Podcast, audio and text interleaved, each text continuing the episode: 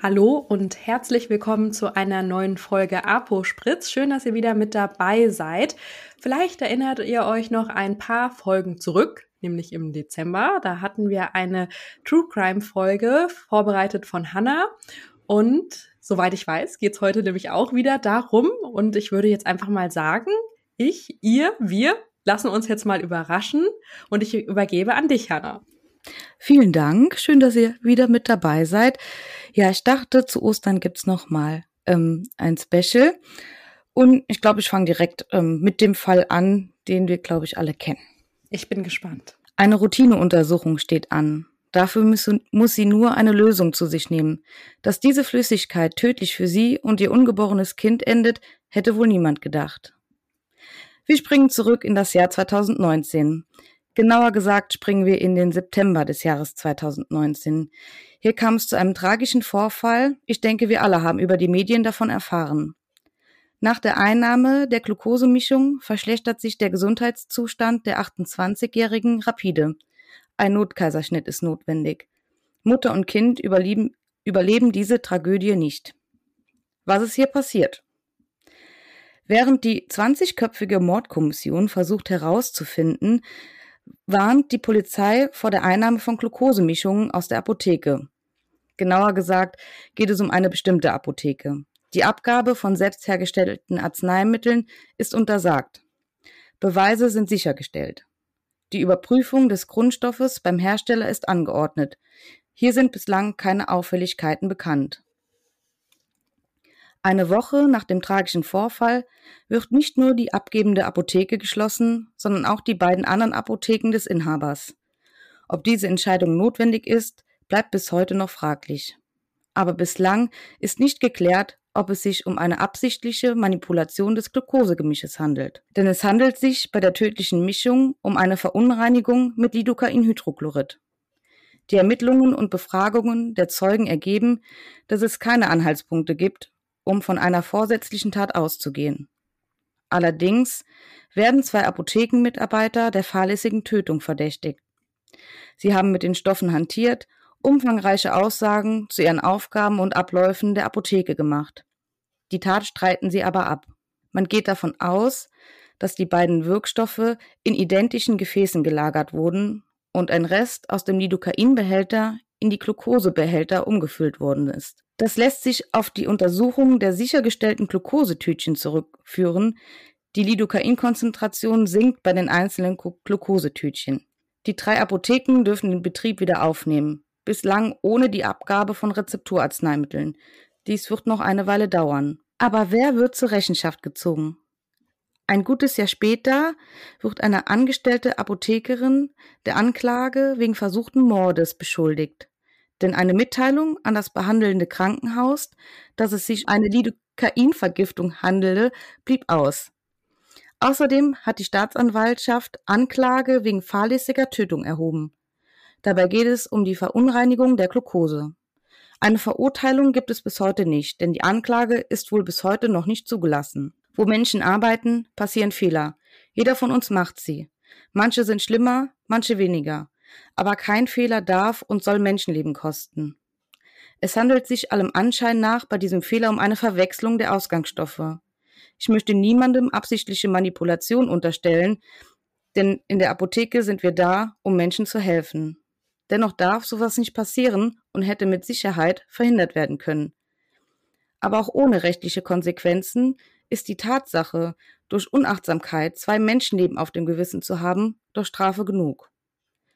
Christina, wie hast du den Fall denn damals erlebt? Also als erstes möchte ich mal sagen, habe ich es mir nach den ersten vier Sekunden gefühlt gedacht, um welchen Fall es geht.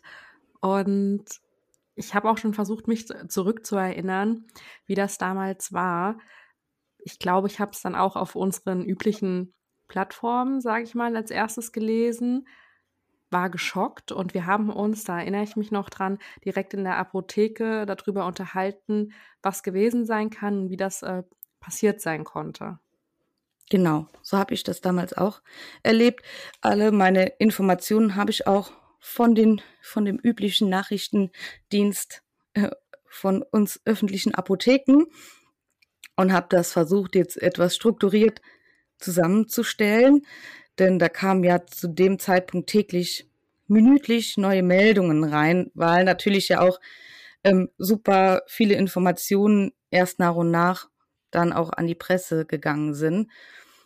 Aber ich fand das so krass im ersten Moment, dass ich das gar nicht glauben konnte.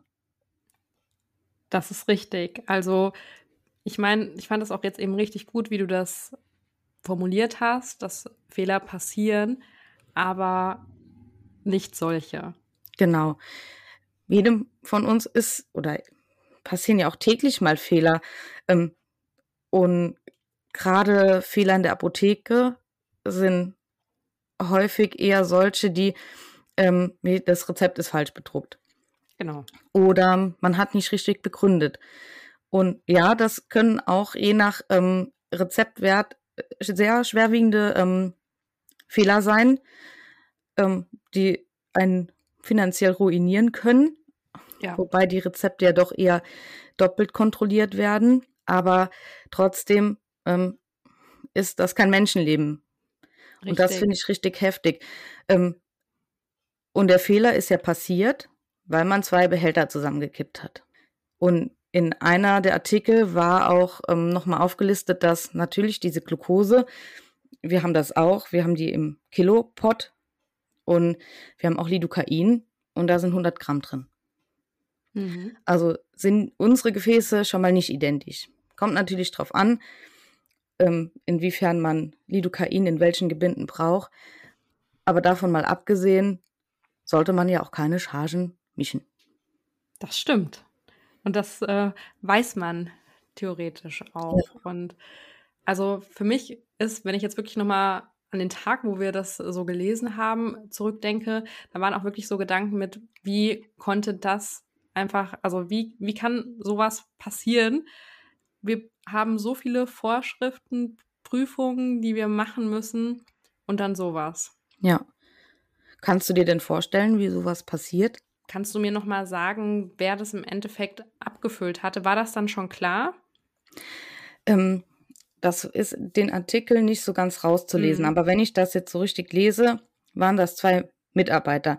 Jetzt weiß ich nicht, ob eine der Mitarbeiter auch die Person ist, die jetzt an angeklagt werden soll. Okay. Aber natürlich wird ja auch erstmal ein Apotheker, eine Apothekerin angeklagt, weil die verantwortlich dafür ist, auch wenn das die PTA abgefüllt hat. Ja. Sie hat das Protokoll ja. unterschrieben wohl und daher auch die Verantwortung.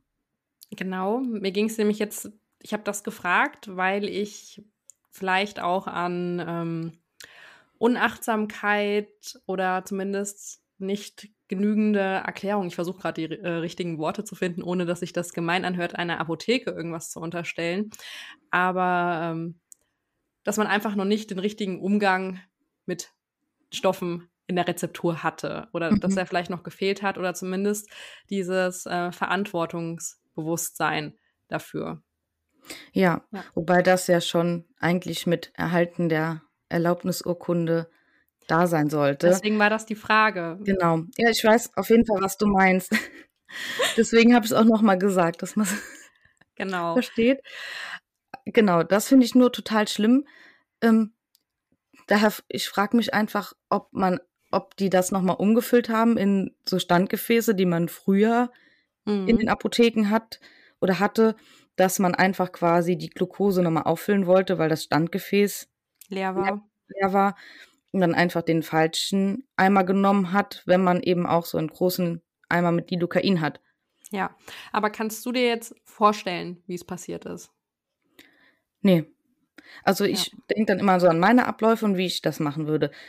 Ich kann ja dazu sagen, dass wir gar keine Standgefäße haben. Also bei uns ist alles in diesem Primärpackmittel, was natürlich auch noch mal ein bisschen Sicherheit gibt. Ähm, doch Zitronensäure haben wir tatsächlich weil wir auch den großen Eimer haben. Ah, okay. Der passt nicht in, ins Regal. Aber man braucht so wenig Zitronensäure. Das, das dauert noch. Das dauert, genau. Und ich frage mich halt, der Standgefäß ist leer, dann kann ich doch nicht einfach den Eimer greifen. Das mache ich ja auch nicht, wenn ich die Zitronensäure auffüllen würde. Dann gucke ich ja trotzdem, ob da Zitronensäure draufsteht und ob sich die Charge mit dem, was auf meinem Standgefäß ist und was auf meinem Primärpackmittel ist, übereinstimmt. Ja. wie viel, frage ich mich dann auch, jetzt habe ich nur einen Eimer, wie viele Eimer von Ausgangssubstanzen muss ich denn haben, ähm, damit es un, unübersichtlich wird. Genau, also die haben ja die Praxis wohl regelmäßig beliefert und das ja auch öfter gemacht, wenn man das jetzt so richtig rausliest aus der ganzen Story. Deswegen kann ich mir auch Sachen vorstellen wie Hektik, Eile, mhm. Unachtsamkeit, weil man so festgefahren ist vielleicht auf eine Art und Weise in seinen Arbeitsabläufen, dass das wie mit einer Selbstverständlichkeit passiert ist und dass man da einfach genau. in dem Moment nicht drüber nachgedacht hat. Ja, oder dann, oh Mist, der Glucose, das Glukosegefäß ist leer, ich muss es auffüllen.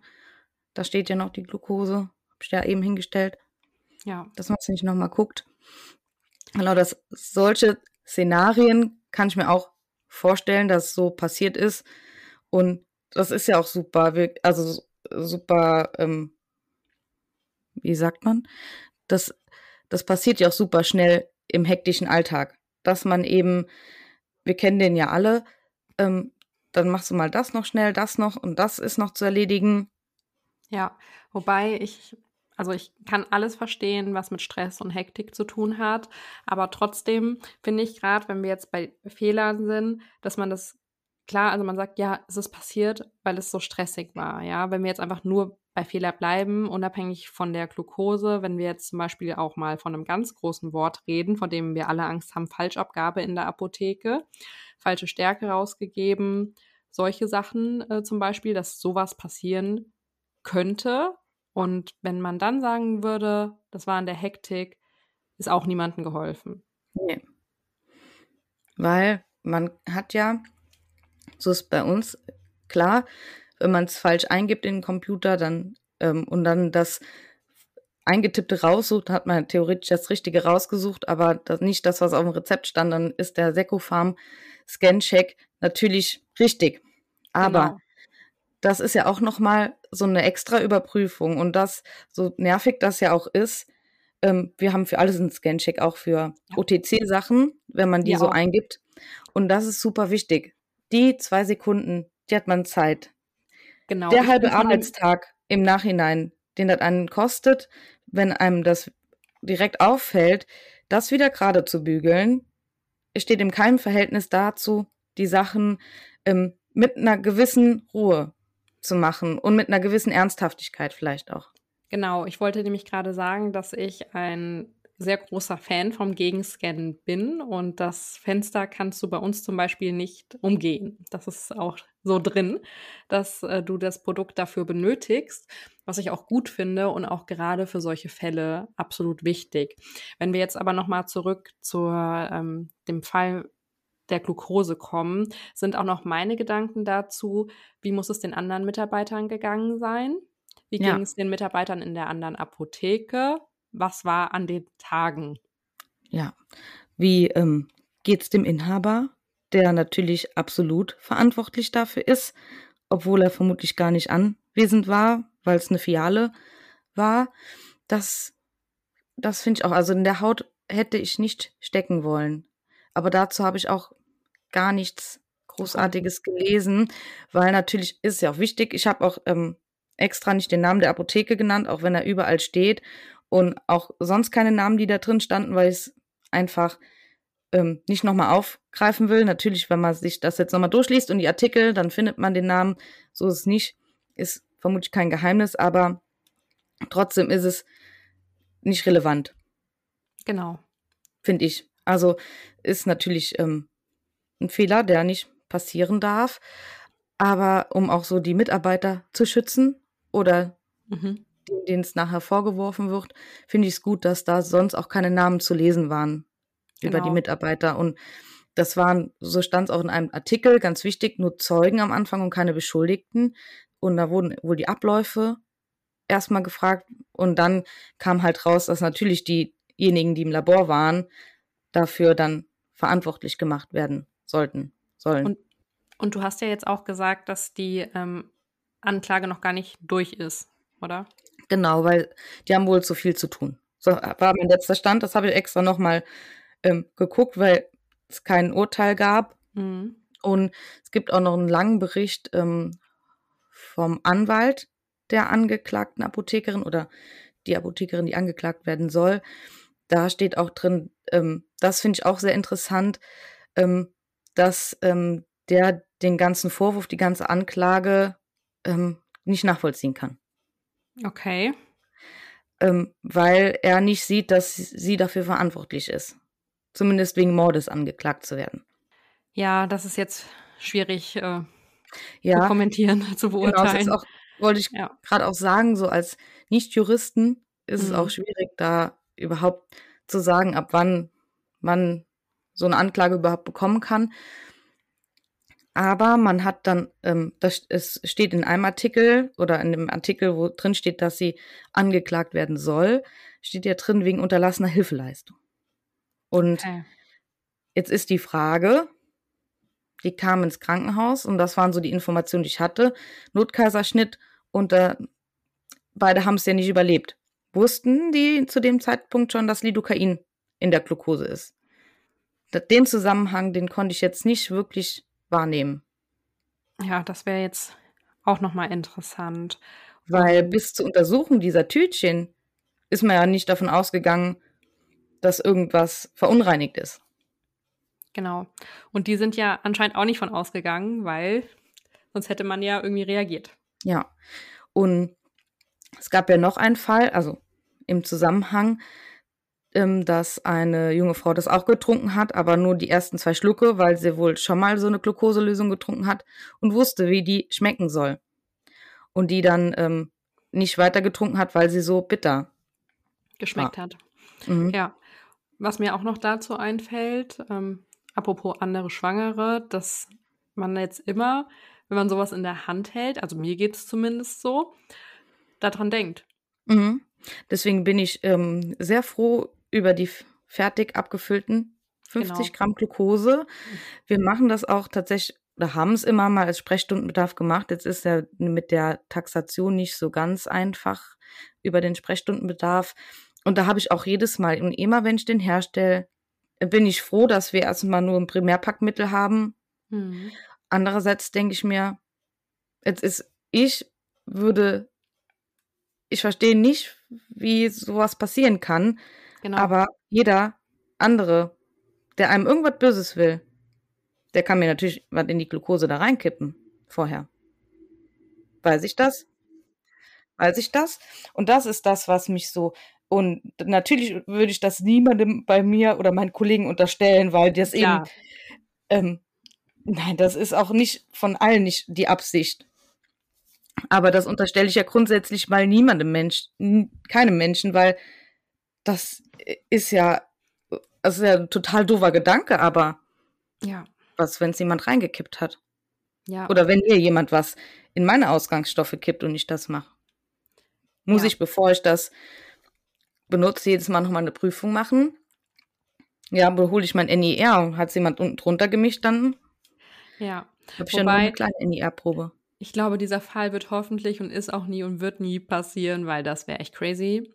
Aber man hört ja auch solche Stories, sag ich mal, aus unterschiedlichen äh, Gesundheitseinrichtungen oder sowas oder Mhm. kennt äh, Horrorgeschichten dazu. Es gibt sogar, glaube ich, eine Netflix-Serie darüber, dass man äh, sowas ja vermuten kann. Und Ja. jetzt noch mal, was mir einfällt zu der Anklage. Wir haben jetzt die Apotheke betrachtet, die Apothekenmitarbeiter, aber die Familie, Mhm. der Genau. Mann, die Angehörigen. So was Tragisches. Was haben die ähm, auch ein, jetzt für ein Bild von der Apotheke? Ja. Ist natürlich ein Einzelfall gewesen. Ein sehr, sehr tragischer Unfall auch. Aber ähm, ich denke, auch andere Schwangere zu dem Zeitpunkt hatten bestimmt total Hemmungen, ähm, eine Glukosemischung zu sich zu nehmen. Und das kann ich natürlich absolut verstehen, wenn man sowas liest und sowas ja noch nie vorgekommen ist und das für viele ja das Schönste auf der Welt ist, schwanger zu sein, dann Angst haben müssen ähm, von einer Routineuntersuchung.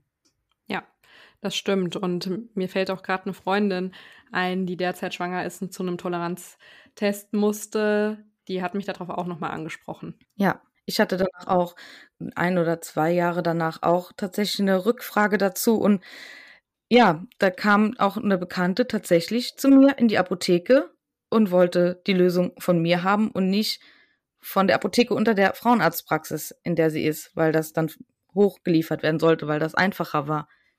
Ja, also es ist eine absolute Verunsicherung. Genau. Und wenn man eh schon ängstlich ist oder ähm, dann sowieso nicht weiß, was passiert, was total schade ist, weil wir unsere Ausgangsstoffe alle prüfen und, und, das gewissenhaft machen. Gewissenhaft und auch die, die Herstellung natürlich dokumentiert und protokolliert wird und das gerade bei so Sachen auch wirklich gewissenhaft. Richtig. Deswegen finde ich es traurig, dass man, also dass man Angst davor hat. Aber in einem gewissen Maß kann ich es natürlich auch nachvollziehen, weil man als Laie eben nicht weiß, wie das funktioniert, dieses Herstellen von ja. Rezepturarzneimitteln. Und dieser ganze Fall hätte auch für die Vorortapotheken ganz anders ausgehen können, wenn man das jetzt auch noch mal so sieht. Also ähm, mit, sag ich mal, heftigeren Shitstormen in der Richtung, sowas, das ist übrigens keine Mehrzahl. Ähm, und solche Geschichten. Also das hätte ja noch ganz anders enden können für uns alle. Ja, das auf jeden Fall. Und er durfte die Apotheken ja auch alle wieder öffnen und Rezepturarzneimittel dürfen auch wieder abgegeben werden. Mhm. Und ich glaube, da, das hat auch noch mal so ein bisschen die Apothekenbubble gespalten, ob diese Schließung wirklich angebracht war. Also als das passiert ist, durften ab, keine Rezepturarzneimittel mehr abgegeben werden. Aber auch richtig so, man musste ja auch erstmal gucken, wo das Problem liegt. Und das musste untersucht werden. Mhm. Das finde ich schon vollkommen richtig. Ist ja auch im Interesse der Apotheke, dass geguckt wird, was passiert ist. Aber ob die Schließung jetzt notwendig war, ist die andere Frage. Ja, wobei ich es irgendwie auch wenn man ja natürlich keine Partei ergreifen will, an irgendeiner Stelle schon verstehen kann, weil die Unsicherheit so groß war. Dann, ähm, weißt du, das erinnert einen wie lieber alles komplett äh, zumachen, auch wie es jetzt in den letzten Jahren war, statt nur so halb, weil keiner irgendwie verantwortlich sein möchte. Ja, aber alle drei, also die abgebende Apotheke hätte dann vielleicht im ersten Moment gereicht, um auch Untersuchungen richtig durchzuführen. Aber dann stand auch in einem Artikel, dass sie dann wohl auch geschlossen worden sind, um die ganze Struktur zu verstehen und welche Mitarbeiter in welcher Apotheke sind. Ja, auch wieder irgendwo logisch, weil man ja dann auch alle befragen will, auch die, die vielleicht nicht äh, sonst regelmäßig in der Apotheke arbeiten, aber immer mal wieder. Und ja. ob die sich vorstellen kann, können, wie es dazu gekommen ist, ja. Und ähm, was meinst du, neben die Apotheken aus der aus dem tragischen Fall, was nehmen die jetzt für sich mit? Ein genaueres Arbeiten hoffentlich. Mhm. Und dass eine Rezeptur eben nicht in zehn Minuten fertig ist, dass es Zeit braucht und dass man lieber fünf Minuten länger braucht und dann muss der Kunde warten, auch wenn er vorne steht und man sich sicher ist, was in seinem Gefäß drin ist. Dass man keine zwei Gefäße nebeneinander stehen hat, dass man erst das eine abfüllt, dann das andere, dass man genau kontrolliert. Und wenn man sich unsicher ist, dann holt man sich jemanden dazu, der mit drüber guckt. Genau, und dem ist auch nichts mehr hinzuzufügen. Das sind ganz äh, wichtige Abschlussworte zu der heutigen Folge. Vielen Dank, Hanna, für die Vorbereitung der Folge. Und ich bin gespannt, über was wir das nächste Mal sprechen werden. Vielen Dank, dass ihr dabei wart. Bis dann.